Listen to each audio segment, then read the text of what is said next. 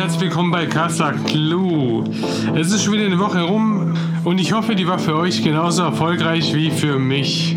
Mein Name ist Uwe und ich darf euch heute Ann-Kathrin Weber präsentieren. Sie macht Personal, sie ist quasi die externe Personalabteilung eines jeden Unternehmers. Und sie unterstützt Unternehmen dabei, ihre äh, Arbeit mit den Mitarbeitern einfacher zu gestalten. Und wie sie dazu gekommen ist, wie sie sich selbstständig gemacht hat, was die Weltwirtschaft, die Weltpolitik damit zu tun hat ähm, und wo sie sich ihre Kraft und ihre Einstellung herholt. Das alles erzählt sie unserer Silvia. Außerdem geht es um das Thema, wie gehe ich mit Dingen um, die ich nicht so gerne mag, die ich nicht machen will. Wie kann ich mich motivieren, das Ganze trotzdem zu tun? Und wir hören uns wieder nach dem Interview. Viel Spaß und bis gleich.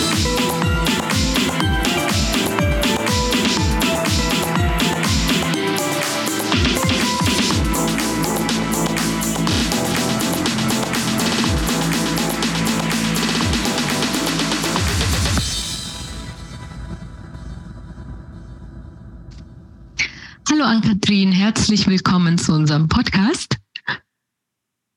Hallo Silvia.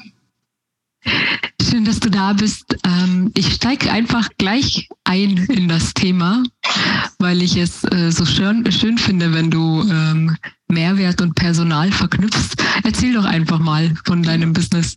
Mhm, ja, gerne.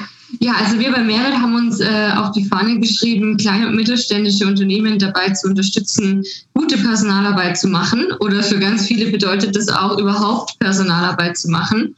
Also die kleinen und mittelständischen Unternehmen haben meistens keine eigene Personalreferenten, keine eigene Personalabteilung und die ganze Arbeit hängt meistens an der Geschäftsführung oder an der Assistenz der Geschäftsführung. Das heißt, wir bieten unseren Kunden an, diese Personalarbeit, egal um was es geht, nach extern zu vergeben.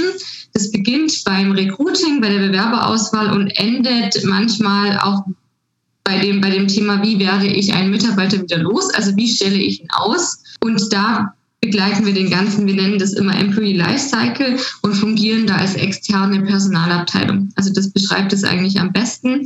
Ähm, man kann uns als outgesourcete externe Personalabteilung dazu buchen mit äh, zu gewissen Stundenkontingenten, so wie man es möchte. Also wir starten bei sechs Stunden pro Monat und enden bei 36 Stunden im Monat.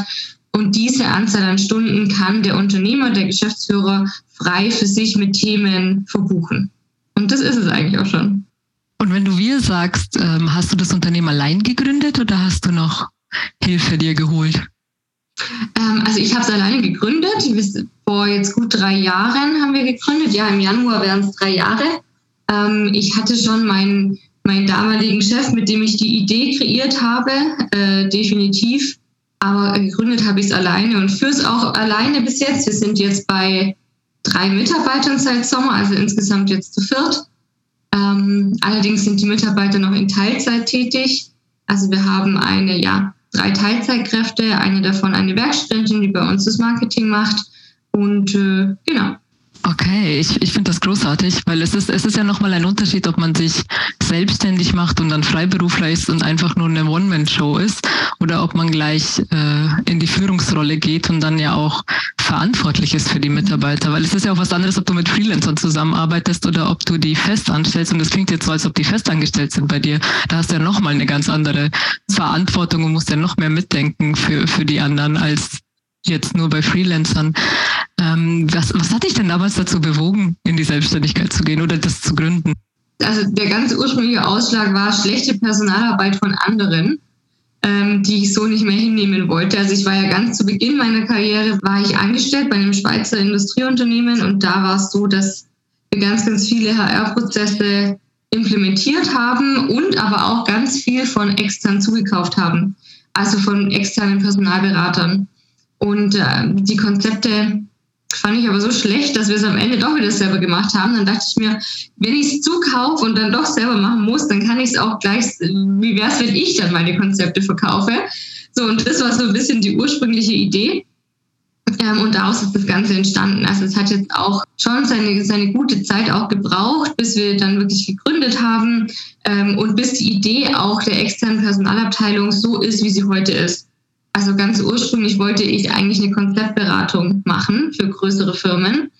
Mm, und da habe ich aber ganz schnell gemerkt, da gibt es zu viel Konkurrenz, ähm, zu viele, die am Markt schon viel etablierter sind und außerdem braucht auch irgendwie keiner und es versteht auch keiner. Das heißt, ich wollte da weggehen und hinzu, wir machen nicht nur die Konzepte, sondern wir unterstützen auch bei der Implementierung. Und ihr habt dann nicht nur ein Blabla-Konzeptpapier und das verschwindet in der Schublade, man hat extrem viel Geld dafür ausgegeben, sondern wir machen auch diese Blabla-Konzeptpapiere, aber wir bleiben dann eben so lange dabei, bis die auch beim Kunden implementiert sind. Also was ich jetzt sehr sympathisch finde, ist, weil ich das jetzt schon öfter gehört habe, dass viele Selbstständige ähm, die Selbstständigkeit deswegen bevorzugen, weil sie erkennen, dass sie viele Sachen besser machen, als das die große Firma macht, in der sie vorher waren. Um man denkt es zumindest. ja, sagen wir, man stößt an seine Grenzen und möchte es optimieren. Genau. Aber jetzt mal abgesehen davon, es ist ja trotzdem äh, ein, ein Schritt, der, der auch mit Ängsten verbunden ist, wenn, wenn man in die Selbstständigkeit geht, weil du weißt ja nicht, ob es funktioniert oder nicht. Ähm, wie, wie hast du dich denn da so, so motiviert oder hast du da irgendwie so einen Backup-Plan gehabt oder wie bist du da vorgegangen? Also ich habe als zu Beginn der Gründung habe ich nicht von 0 auf 100 gegründet, sondern ich bin erstmal ich meine Stunden reduziert und habe in Teilzeit weitergearbeitet. Und von dem her war für mich das Risiko ziemlich gering.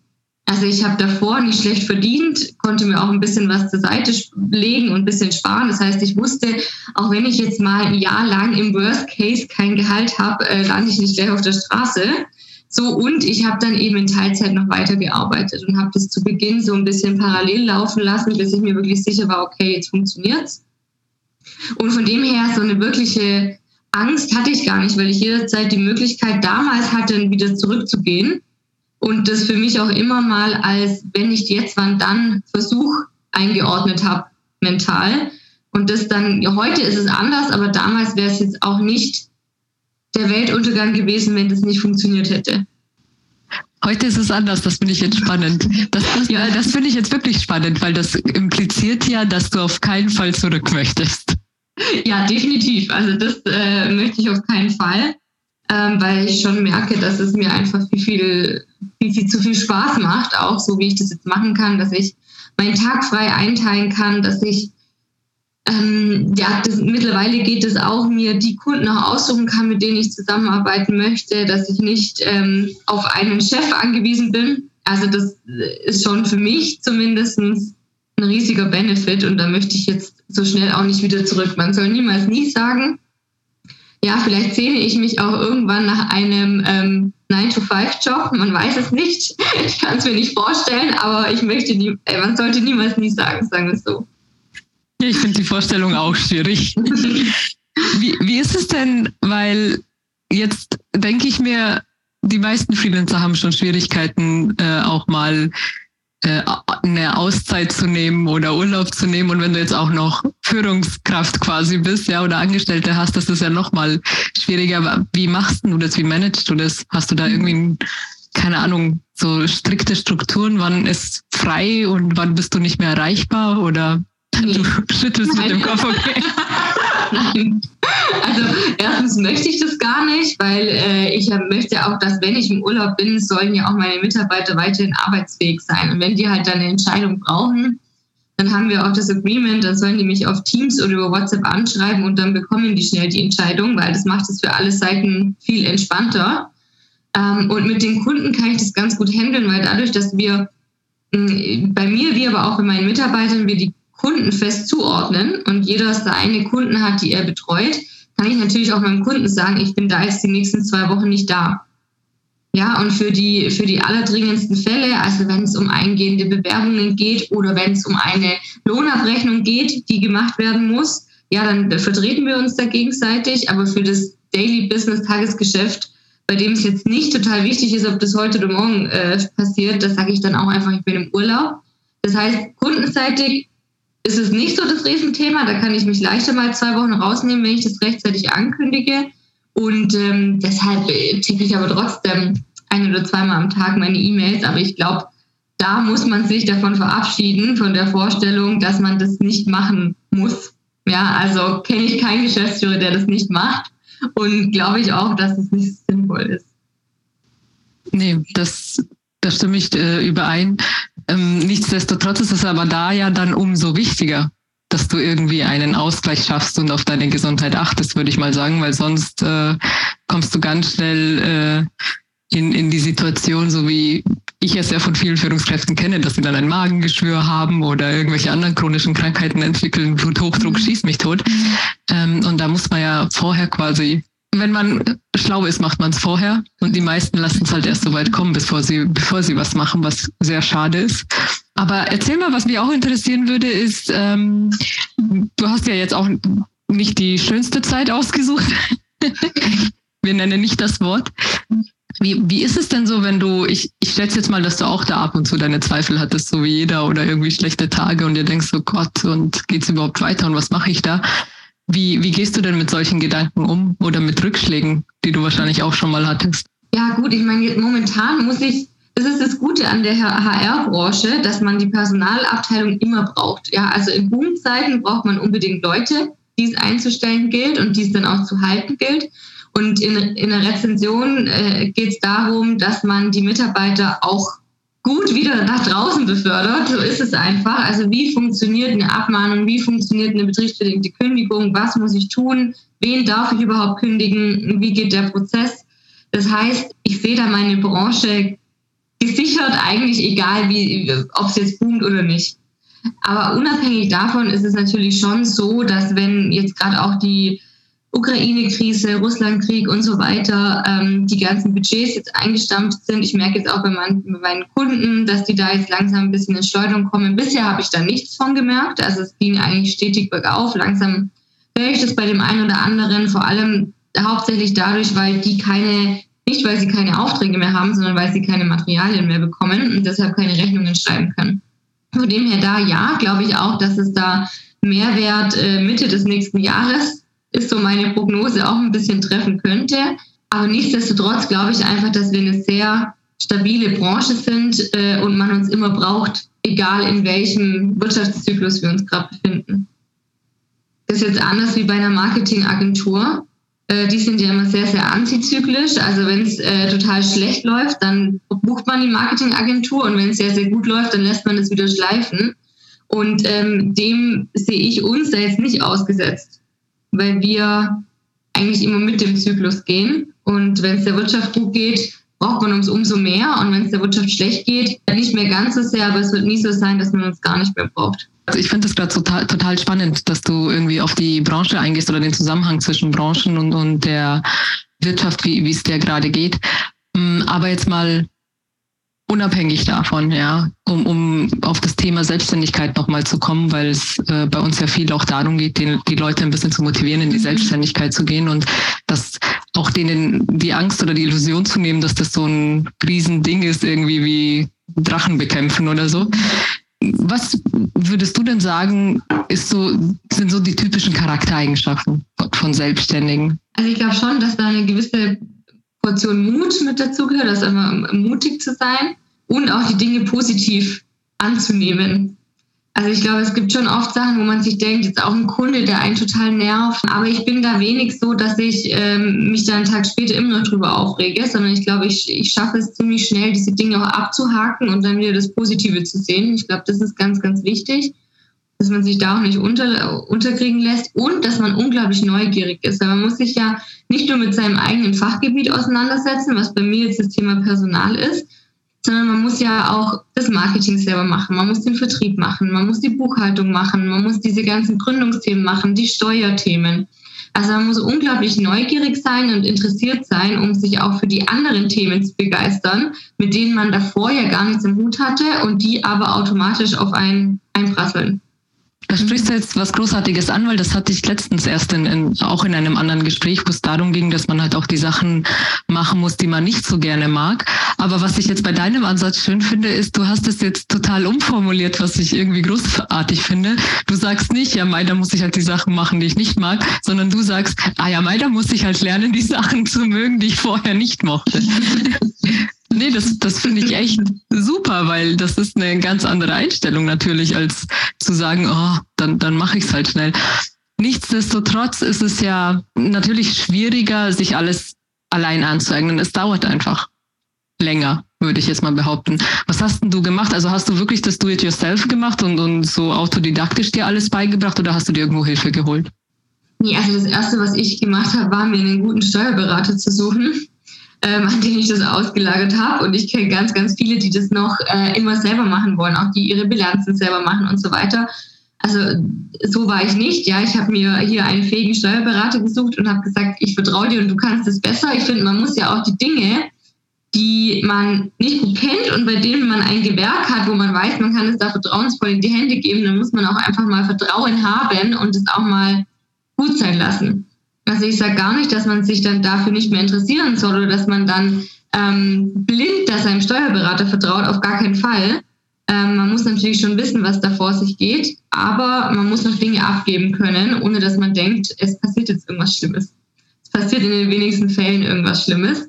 Das heißt, diese Sachen habe ich abgegeben ähm, und ich habe mir jetzt natürlich durch meine Werkstudentin auch nochmal ein extremes Know-how zum Thema Vertrieb und Marketing äh, geholt, die mich da unheimlich unterstützt und was ich auch gemacht habe, mich einfach versucht, mit Gleichgesinnten auszutauschen. Also sei es jetzt hier in Augsburg, gibt es viele tolle Netzwerke ähm, oder das Netzwerk, über das wir uns kennengelernt haben, BNI, hat mir zu Beginn unglaublich geholfen, ähm, einfach gar nicht so sehr um Geschäft zu machen, sondern um Kontakte zu finden. Da habe ich jetzt noch Kontakte, mit denen ich mich regelmäßig austausche, die genau die gleichen Themenstellungen haben wie ich. Also soll ich Einzelunternehmer bleiben, soll ich eine GmbH gründen? All diese Themen, da kann man sich ja im Internet zu Tode lesen. Aber man weiß am Ende halt irgendwie trotzdem so nicht, was jetzt für einen selber am besten passt.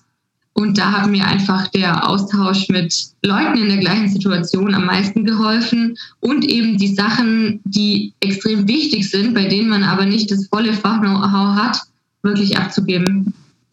Mhm. Ja, Netzwerken ist ein super Stichwort. Das ist, äh, das habe ich bei jedem Gespräch bis jetzt gehabt, weil das irgendwie ganz, ganz, ganz oben steht irgendwie bei der Selbstständigkeit. Wie hast du denn noch genetzwerkt? Oder wie, wie siehst du denn den Stellenwert? Was würdest du den Leuten raten? Also ich glaube, das muss jeder für sich ein bisschen ja, wissen und auch lernen, weil ich fand Netzwerken am Anfang total schrecklich. Also ich war da überhaupt gar nicht der Typ dafür ähm, und musste das auch erst lernen. Mittlerweile macht es mir, würde ich behaupten, macht es mir sogar Spaß, aber es ist auch extrem anstrengend. Ja, also ich bin kein Typ Vertriebler, der da jetzt total Bock hat, irgendwie jeden zweiten Abend auf irgendeine Veranstaltung zu gehen und dann mit wildfremden Leuten zu sprechen. Also so bin ich nicht, das passt auch nicht zu mir. Ähm, aber ich habe gelernt, das so dosiert einzusetzen, dass es mir Spaß macht, dass ich sowas auch gerne mal mache. Ähm, ist aber mit Sicherheit nicht meine einzige Methode. So, also ich finde es total wichtig. Ich finde es aber vor allem wichtig für den persönlichen Austausch. Ähm, ja, und es gehört dazu. Ähm, und ich mache es mittlerweile auch gerne, aber es wird nie zu meiner Lieblingsbeschäftigung werden. Ich, ich fand das gerade sehr sympathisch, was du gesagt hast, weil ähm, so introvertierte Menschen durchaus Netzwerken als energetisch anstrengend empfinden können. Ähm, aber wenn ich jetzt schon mal jemanden da habe, der äh, Führungskraft auch ist und Mitarbeiter hat, weil ich das auch äh, sehr, sehr spannend finde, wir haben ja immer wieder das Thema Weiterbildung in unserem Podcast, ja, weil also Persönlichkeitsentwicklung und, und auch Fachkompetenz und die meisten, die ich bis jetzt interviewt habe, das war immer auf sie bezogen, ja, auf ihre eigene Persönlichkeit und so weiter. Und jetzt ist es aber natürlich, wenn du gleichzeitig Führungskraft bist, dann kommen ja noch ganz andere Sachen ins Spiel. Ja, und ganz andere Anforderungen an dich, als wenn du jetzt nur für dich verantwortlich bist. Was hast denn du da gemerkt? Also nicht, dass du jetzt ins Detail gehen müsst, aber du kannst gern. Gut, was ich, was ich äh, gemacht habe, als ich mir die erste Mitarbeiterin ausgesucht habe, war, dass ich geschaut habe, dass sie um einiges älter und Seniore ist wie ich. Also dass ich von ihr eigentlich lernen kann. Also das war mir bei der ersten Mitarbeiterin total wichtig. Bei dem zweiten Mitarbeiter haben wir es jetzt nicht mehr so gemacht, der ist ungefähr mein Alter. Aber was ich für mich lernen konnte, gut, dass man sich halt einfach die Zeit dafür nehmen muss. Ja, also das, was ich den Führungskräften, mit denen ich zusammenarbeite, immer predige, das muss halt auch für mich gelten, dass Führung einfach Zeit kostet dass es eine Aufgabe ist und dass es nicht so nebenher läuft. Ähm, und das muss man sich einfach immer wieder bewusst machen und dass die Mitarbeiter einfach auch einen Anspruch haben und ein, diese Zeit auch einfordern. Also das kann man ganz simpel über ein, regelmäßig, über ein regelmäßiges Showfix lösen, aber es reicht halt meistens nicht aus, weil das ist dann irgendwie eine halbe Stunde, da versucht man dann alle Themen unterzukriegen und dann ist jeder wieder auf sich gestellt. Vor allem, wenn man so wie wir eigentlich komplett remote arbeitet. Also ich habe mein Büro in Augsburg, aber meine Mitarbeiter arbeiten alle vom Homeoffice. Das heißt, wir haben auch keine täglichen, ähm, also wir sehen uns nicht täglich. Wir machen zwar Team-Events zweimal im Jahr und sehen uns und kommen da alle zusammen, machen da gemeinsame, also versuchen immer das, das Notwendige mit dem Schönen zu verbinden. Also machen erstmal ein bisschen Workshop und machen dann noch ein Team-Event. Ähm, aber nichtsdestotrotz ist es nochmal viel schwieriger, remote da alle zusammenzuhalten, wie wenn man sich jeden Tag im Büro sieht. Und das kostet einfach extrem viel Zeit. Ähm, und diese Zeit muss man sich nehmen und muss die sich wirklich reservieren für die Mitarbeiter. Ich glaube, das ist das Wichtigste. Und darüber hinaus, ehrlicherweise, ähm, versuche ich mich da auch ganz, ganz oft zu hinterfragen, ob ich das jetzt richtig gemacht habe. Ich tausche mich mit anderen aus. Wie hätten die die Situation bewertet? Wie hätten die reagiert? Und versuche mich da eben selber zu kalibrieren und das dann beim nächsten Mal anders zu machen, wenn ich feststelle, es war jetzt vielleicht noch nicht ganz optimal. Aber ich glaube auch immer, dass man als Führungskraft entweder langfristig das kann und einem das Spaß macht oder halt nicht. Also natürlich kann man Führungskräfte-Trainings und auch Coachings machen und kann da für sich Methoden entwickeln, wie man mit Mitarbeitern umgeht, wie man bestimmte Prozesse einführt, wie man mit äh, Unzulänglichkeiten vielleicht auch umgeht. Aber das ist auch wieder so eine Energiefrage. Manche Menschen kostet es unheimlich viel Energie, sich mit äh, ihren Mitarbeitern auseinanderzusetzen und manchen macht es halt einfach Spaß. Und ich glaube, dass ich da schon jemand bin, dem das extrem viel Spaß macht und ich nehme da auch gerne die Zeit dafür und deswegen ist es für mich auch keine super anstrengende Aufgabe. Ja, also da finde ich, Netzwerken ist für mich anstrengender, wie mit meinen Mitarbeitern mich auseinanderzusetzen und da vielleicht vorwärts zu kommen. Und deshalb sehe ich das eigentlich gar nicht als so eine Riesenherausforderung, für mich persönlich jetzt ich kann das total gut nachvollziehen mit dem, dass es etwas völlig anderes ist, wenn man den Mitarbeiter jeden Tag sieht in einem Büro, als wenn man nur remote mit den Menschen zusammenarbeitet. Das ist, die Wandlung haben wir ja alle in den letzten drei Jahren gesehen. Und wie ist es aber dann, wenn du, weil du ja auch sagst, es ist Zeit, die du da investierst. Du hast Mitarbeiter, weil du ja jemanden brauchst, der dir Arbeit abnimmt, weil du hast viel Arbeit. Ja, sonst könntest du dir ja gar keine Mitarbeiter leisten. Und jetzt ist es aber, jetzt gibst du ihnen zwar Arbeit ab, aber gleichzeitig bekommst du ja Arbeit dazu, dadurch, durch die Mitarbeiter. Und ich meine, ist es dann nicht manchmal so, dass es äh, dann das eine irgendwie überwiegt, dass du dann plötzlich mehr, Mitar mehr Arbeit mit den Mitarbeitern hast und noch weniger Zeit für deine eigene Arbeit? Oder wie, wie war da so dein, deine Erfahrung? Mhm. Ja, also zu Beginn ist es mit Sicherheit so. Also bis man dann mal die Mitarbeiter, es geht ja los, dass man die Mitarbeiter überhaupt erstmal suchen muss. Das heißt, da hat man schon viel, viel mehr Arbeit. Man muss die Stellenausschreibung machen, man muss mit den Leuten sprechen, man muss sich am Ende für einen entscheiden. Und dann muss der anfangen und so weiter. Das heißt, man geht extrem in Vorleistung, so lange, bis der Mitarbeiter dann selbstständig arbeiten kann. Und da hat man mit Sicherheit einen, einen mehr, Mehraufwand, ganz klar, ist auch ganz normal. Ähm, aber dann muss man halt irgendwie irgendwann es schaffen, dass es in die andere Richtung geht. Und wenn man das nicht schafft, dann muss man sich auch ernsthaft überlegen, ob man den Mitarbeiter nicht wieder ausstellt. Weil es soll natürlich eine dauerhafte Entlastung sein. Und äh, das dauert zwei, drei Monate und dann ist es aber auch so. Aber klar, die Hürde muss man bei jedem Mitarbeiter neu überwinden. Und aber auch bei jeder Einstellung wird es leichter, weil man dann ja auch schon auf ein bestehendes Team und vor allem auf bestehende Strukturen und auch Erfahrungen zurückgreifen kann. Wie war denn so der Unterschied? Weil das finde ich ja jetzt witzig, weil du ja im Grunde das ja für andere machst. Ja, also genau das, was du jetzt beschrieben hast, so die Mitarbeiter suchen und dann gucken, ob das passt und dann behalten. Und jetzt musstest du es für dich selber machen. Was war da der Unterschied? Also ich stelle mir vor, dass das gefühlsmäßig ein Unterschied ist. Gefühlsmäßig natürlich, weil das viel, viel mehr betrifft, wenn man für sein eigenes Unternehmen sucht. Aber es hat mir eigentlich eher geholfen, weil ich dann die, die Geschäftsführer und die Führungskräfte, glaube ich, jetzt noch besser verstehen kann und das noch besser nachvollziehen kann, dass man sich halt vielleicht nicht mit einem 80% Kandidaten zufrieden gibt, sondern dass man einfach 100% von dem überzeugt sein muss, weil er maßgeblich ist für den Erfolg des Unternehmens und wie es weitergeht.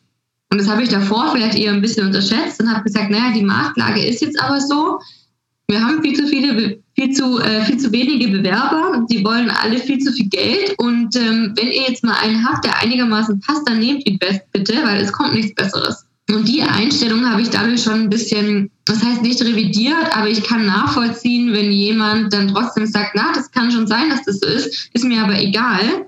Dann suche ich lieber noch ein halbes Jahr länger. Hauptsache, ich habe dann den Mitarbeiter, der wirklich zu 100 Prozent zu mir passt. Von dem her war es vom Gefühl her ja was anderes, weil es natürlich ähm, von der Wichtigkeit her nochmal ganz anders ist, wenn man das für sich selbst macht, wie man es für den Kunden macht. Aber es hat mir jetzt in, in der Zusammenarbeit mit den Kunden eher geholfen, die die noch besser zu verstehen. Okay, ich, ich frage dich jetzt etwas, das eigentlich nichts mit unserem Podcast zu tun hat, aber ich, ich, wenn ich an der Quelle sitze, kann ich mir das jetzt nicht verkneifen, weil ich jetzt auch schon mit anderen Leuten aus der Personalabteilung äh, gesprochen habe und die genau das angesprochen haben, dass sich der Bewerbermarkt so verändert hat in den letzten drei Jahren und dass immer mehr Menschen Homeoffice bevorzugen tatsächlich und auch gar nicht mehr anfangen wollen, irgendwo zu arbeiten, wo mhm. sie jeden Tag hin müssen und dass es auch schwierig ist, Vollzeitkräfte zu finden. Wie ist denn da deine Erfahrung? Ja, also genau dasselbe.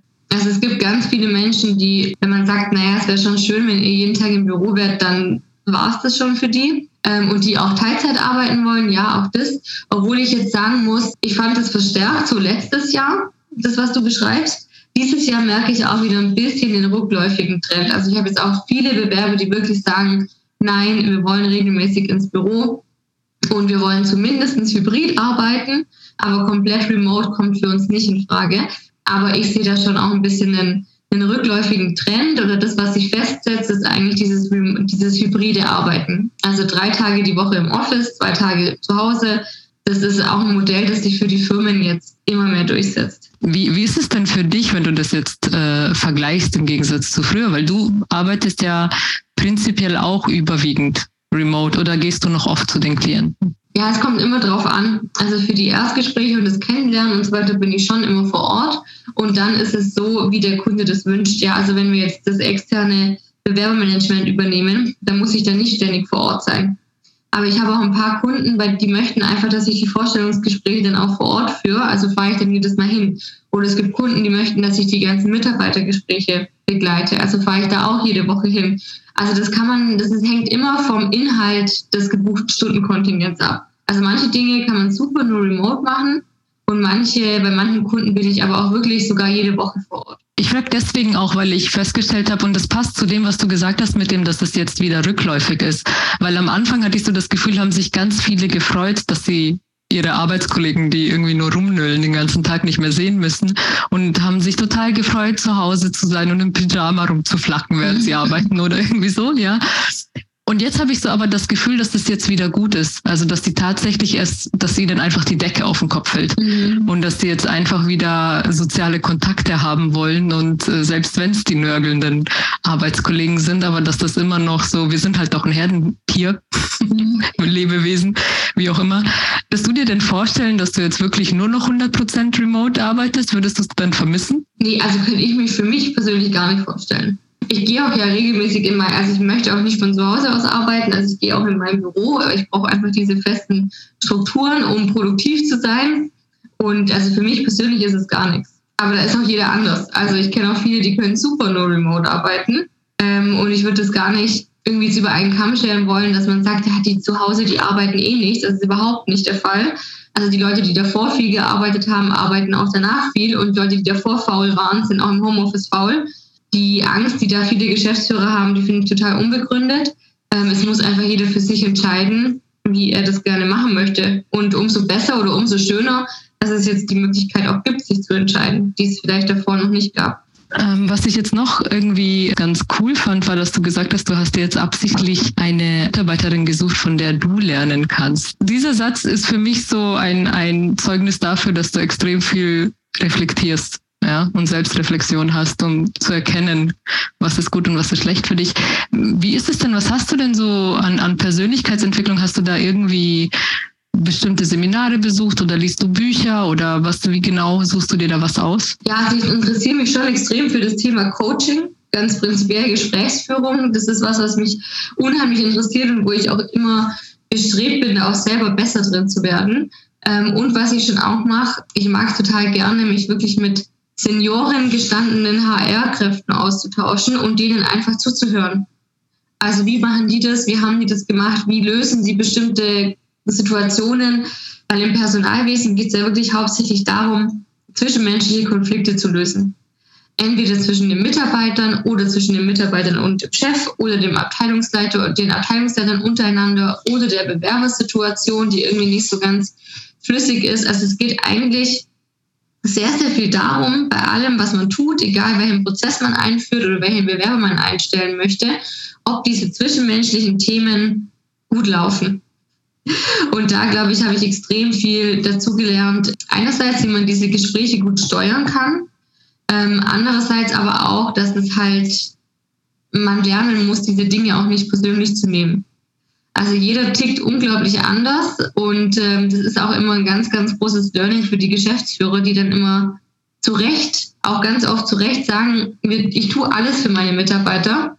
Ja, die haben bei mir sämtliche Freiheiten und trotzdem kündigen sie. Und dann sind die ganz, ganz oft extrem persönlich enttäuscht. Und diese persönliche Enttäuschung, egal die jetzt bei mir vielleicht mal durch einen Kunden entsteht oder mal durch einen auch durch, durch einen schlechten Tag mit einem Mitarbeiter, den ich habe, darf man dieses persönlich nehmen und auf sich beziehen, äh, muss man ablegen, glaube ich. Weil es ganz, ganz oft, äh, man kennt die Situation, in der sich der Gegenüber befindet, überhaupt nicht und kann das, man denkt immer, man kann es beurteilen, aber am Ende kann man es nicht beurteilen. Und das dann auf sich zu beziehen, ist meiner Meinung nach falsch. Und das war jetzt so das, ja, vielleicht das größte Learning, das ich aber wirklich hauptsächlich durch Erfahrung abschauen und ja schon mich sehr viel mit dem Thema auch Coaching und Gesprächsführung für mich mitgenommen habe. Oh, es ist, es ist so ein wunderschönes Thema, was wir angeschnitten haben. Aber jetzt, jetzt möchte ich doch noch auf Mitarbeiter zu sprechen kommen, auch wenn, wie gesagt, unser Podcast ganz woanders hinführt. Aber ich finde es trotzdem wichtig, weil wie, wie würdest du denn sagen, ist es in deinen Augen wichtiger, dass die Person passt ins Team oder ist die Fachkompetenz wichtiger? Weil das ist ja immer so dieser große, große Streichpunkt irgendwie bei dieser ganzen Geschichte. Also ich glaube, es kommt total auf die Position drauf an. Wenn es jetzt jemand ist, der viel im Team arbeiten muss, der viel mit Kunden arbeiten muss, der bei dem die Arbeitsergebnisse davon abhängen, wie er es schafft, auch andere Menschen mitzunehmen oder bei einer Führungskraft, ja, dann ist es ganz klar, dass er menschlich passen muss äh, und dass die Fähigkeiten, die er eben als Mensch mitbringt, stimmen. Wenn ich jetzt aber jemanden habe, bei dem es einfach nur wichtig ist, dass der eine Datenpflege macht oder dass der ein bestimmtes Tool programmiert, dann ist die Fachkompetenz mindestens genauso wichtig. Also das, was man dann überall liest, es kommt hauptsächlich auf die, auf die Soft Skills an. Ja, stimmt vielleicht zu 70 Prozent, aber die anderen 30 Prozent sind meiner Meinung nach schon die fachlichen Kompetenzen. Weil wenn ich auch noch so nett bin und noch so teamorientiert bin, und aber halt die Programmiersprache nicht kann, dann ist es halt blöd. Okay, und jetzt kommen wir, das ist eine super Überleitung zur Selbstständigkeit. Was würdest du denn bei den Selbstständigen sagen, ist wichtiger? Oder welcher Selbstständige ist erfolgreicher, der mit der großen Fachkompetenz oder der mit den Soft Skills? Hm, es kommt auch nicht darauf an, in welchem Bereich der tätig ist, glaube ich. Also jetzt gerade bei mir im Bereich Beratung würde ich definitiv sagen, die Soft Skills und weil das andere kann ich erlernen. Aber wenn ich jemanden brauche, wie gesagt, der mir eine Homepage programmiert, dann muss halt am Ende die Programmierung stimmen und dann muss Google mich finden. Ähm, und danach werden die Leute dann ja auch bewertet, ob es am Ende funktioniert und ob die Dienstleistung funktioniert. Und bei manchen funktioniert die Dienstleistung eben hauptsächlich über ihr Fachwissen, das sie mitbringen. Und manchmal funktioniert die Dienstleistung hauptsächlich über die persönliche Komponente. Aber das hängt halt immer mit der Dienstleistung zusammen.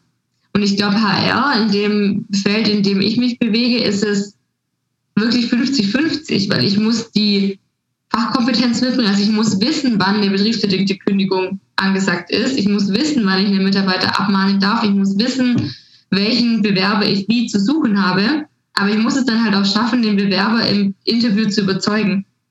Und von dem her ist es ähm, wirklich, glaube ich, bei mir eine ziemliche 50-50-Geschichte. Ähm, bei anderen ist es eher eine 70-30-Geschichte, aber es kommt immer auf die Dienstleistung an. Ich möchte gar nicht widersprechen, aber ich sehe das halt immer so, wenn du vergleichst, ja, wenn du jetzt allein zwei Personen nimmst, die dieselben Fachkompetenz haben, dann wird trotzdem der, die auf den Auftrag bekommen, der sympathischer ist. Das ist wahrscheinlich dasselbe wie bei äh, Mitarbeitern, ja. Ist, ist natürlich jetzt die Frage, was machst du, wenn einer zwar Fachkompetent hat, die aber total unsympathisch ist und der andere hat weniger Fachkompetenz, ist die aber sympathischer. Ne? Genau, darum geht es. Das ist ja eigentlich die schwierige Fragestellung, weil wenn jemand die ja. gleiche Fachkompetenz hat, dann ist ja klar, dass ich den netteren nehme. Ja, das würde jeder so machen. Aber das Ding ist ja, dass ich oftmals, dass die Leute, die eigentlich fachlich weniger können, dafür halt eher diesen empathischen, netten Teil mitbringen. Zumindest Augenschein, also nach außen hin. Ganz oft ist es ja so, dass introvertierte Mitarbeiter eigentlich die besseren Mitarbeiter sind ähm, und extrovertierte aber im Bewerbungsprozess einfach viel besser punkten. Ja, das habe ich mir bei diesem Assessment Center oft gedacht, dass ich mir dachte, was wird hier eigentlich getestet, weil ich bin bei allem bei dir, aber ich, ich glaube halt auch, bei solchen Entscheidungsprozessen denke ich mir immer, es ist leichter, jemandem die fachliche Kompetenz beizubringen, als noch die Soft Skills beizubringen. Mhm. Nee, definitiv, das sehe ich auch so. Aber es kommt schon auch auf die, also bei der Buchhaltungsstelle ja. Also wenn ich eine kaufmännische Ausbildung habe, aber noch nie Buchhaltung gemacht habe, ich bin ein super Typ, habe Bock, das zu lernen, definitiv. Ähm, aber ich werde sicherlich kein, kein Steuerexperte werden. Da brauche ich halt auch die Fachkompetenz, ja. Und ich werde auch kein Jurist werden, weil da brauche ich halt auch die Fachkompetenz. Also es gibt bestimmt Dinge, die man erlernen kann, aber es gibt auch einfach Dinge, Dafür, dafür gibt es ein achtjähriges Studium mit Staatsexamen und das kann ich dann, ja, kann ich dann meiner Meinung nach mit, mit Soft Skills halt nicht wettmachen. Da gebe ich dir recht. Obwohl ich da wahrscheinlich, wahrscheinlich gibt es jetzt draußen Leute, die uns zuhören und sagen, wenn du meinen Anwalt kennen würdest, der nützt das Staatsexamen überhaupt nichts. Aber jetzt mal abgesehen von Ausnahmen würde ich jetzt mal sagen, so grundsätzlich stimme ich dir da überein. Aber hey, die Zuhörer können das gerne kommentieren und hier den Shitstorm lostreten. Bin offen für alles. Dann würde ich sagen, kommen wir jetzt langsam zum, zum Ende und kommen zu meiner Lieblingsfrage, zu meiner abschließenden Frage. Wenn du mit einer beliebigen Person aus der Menschheitsgeschichte einen Tag verbringen könntest, wer wäre das und warum? Das wäre bei mir, glaube ich, die Laura Dahlmeier. Ich weiß nicht, ob die so bekannt ist hier bei den Zuhörerinnen und Zuhörern. Ist eine ganz, also in Deutschland eigentlich eine der erfolgreichsten Biathletinnen der vergangenen Jahre. Ich bin ein totaler Wintersportfan ich bin auch ein totaler Fan von der Laura Dahlmeier, weil sie einfach ein unheimlich toller Mensch ist und aber auch eine unheimliche Karriere hingelegt hat in sehr, sehr jungen Jahren und sich jetzt für Nachwuchs einsetzt, für Nachhaltigkeit einsetzt. Und da würde ich gerne mit ihr würde ich gerne mal einen Tag verbringen, weil das wirklich eine Person ist, die, ja, die ich auch als Vorbild habe, so für alles. Cool, Schau, du bist, du bist so schlau. Du hast jetzt als einzige mal eine Person gewählt, die lebt. Gucken wir mal, ob sie sich das anhört. Ja? Dann kann sie gleich auf dich zukommen. Liebe Laura, wenn du die Kontaktdaten von Ann-Kathrin haben möchtest, schreib mir eine Nachricht. Sehr schön. Führen wir doch Menschen zusammen. Okay, wunderbar. Dann danke ich dir recht herzlich. Vielen Dank, dass du da warst. Ja, danke dir. Ich wünsche dir einen schönen Abend und dann bis zum nächsten Mal. Ja, bis bald. Mach's gut.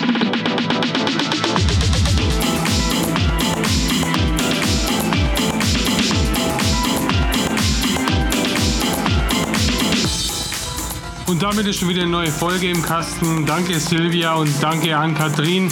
Es war wieder mal genial, eure Einstellung zu eurem Business zu hören.